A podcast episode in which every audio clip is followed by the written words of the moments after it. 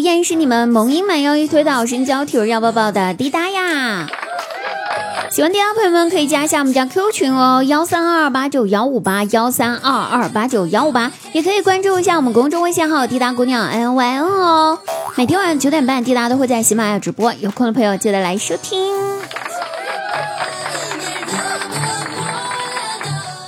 昨天晚上，我和我妈去逛了夜市，买东西的时候掏钱包，才发现我背包拉链一直没拉上。然后我就跟我妈说：“我说妈呀，你一直走在我身后，也不看一下我包没拉好，也不提醒我一下，万一被小偷把我包给摸了呢？那可咋整？”我妈听了之后，哼，笑了一下，说：“哼，闺女，作为了解你的经济状况的我，只会劝你别犯法。”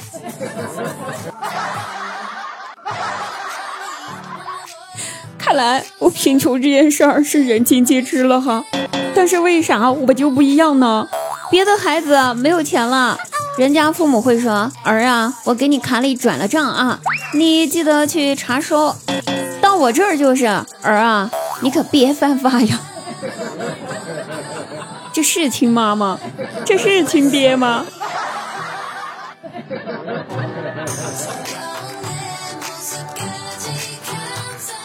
十年前，张大鸟刚进大城市的时候，保时捷呀、法拉利呀啥的，他啥啥也不懂，都不认识。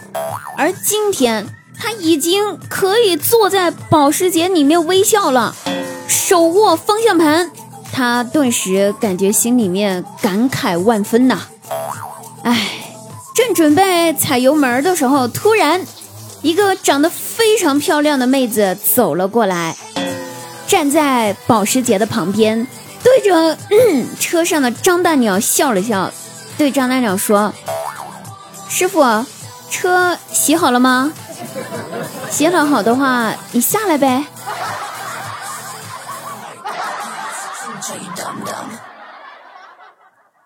表弟交了个女朋友，发展也蛮久了，都半个多月了。关键吧，这半个多月了还没抱过人家呢，人姑娘都有意见了。所以啊，有一天晚上，他俩吃完晚饭，在河边散步，那人家妹子就主动牵着他的手，跟他撒娇，对他说：“亲爱的，网上说，如果一个男人的手臂长度刚好等于一个女人的腰围，那么他们就是最合适的一对。你要不要量一下试试看呀？”表弟一听，突然就兴奋了，然后说。真的吗？那我要量一下，你等着我啊！我去小卖部买一根皮尺。说完，他一溜烟儿就跑了，没人影了，留下人家妹子在风中原地凌乱着。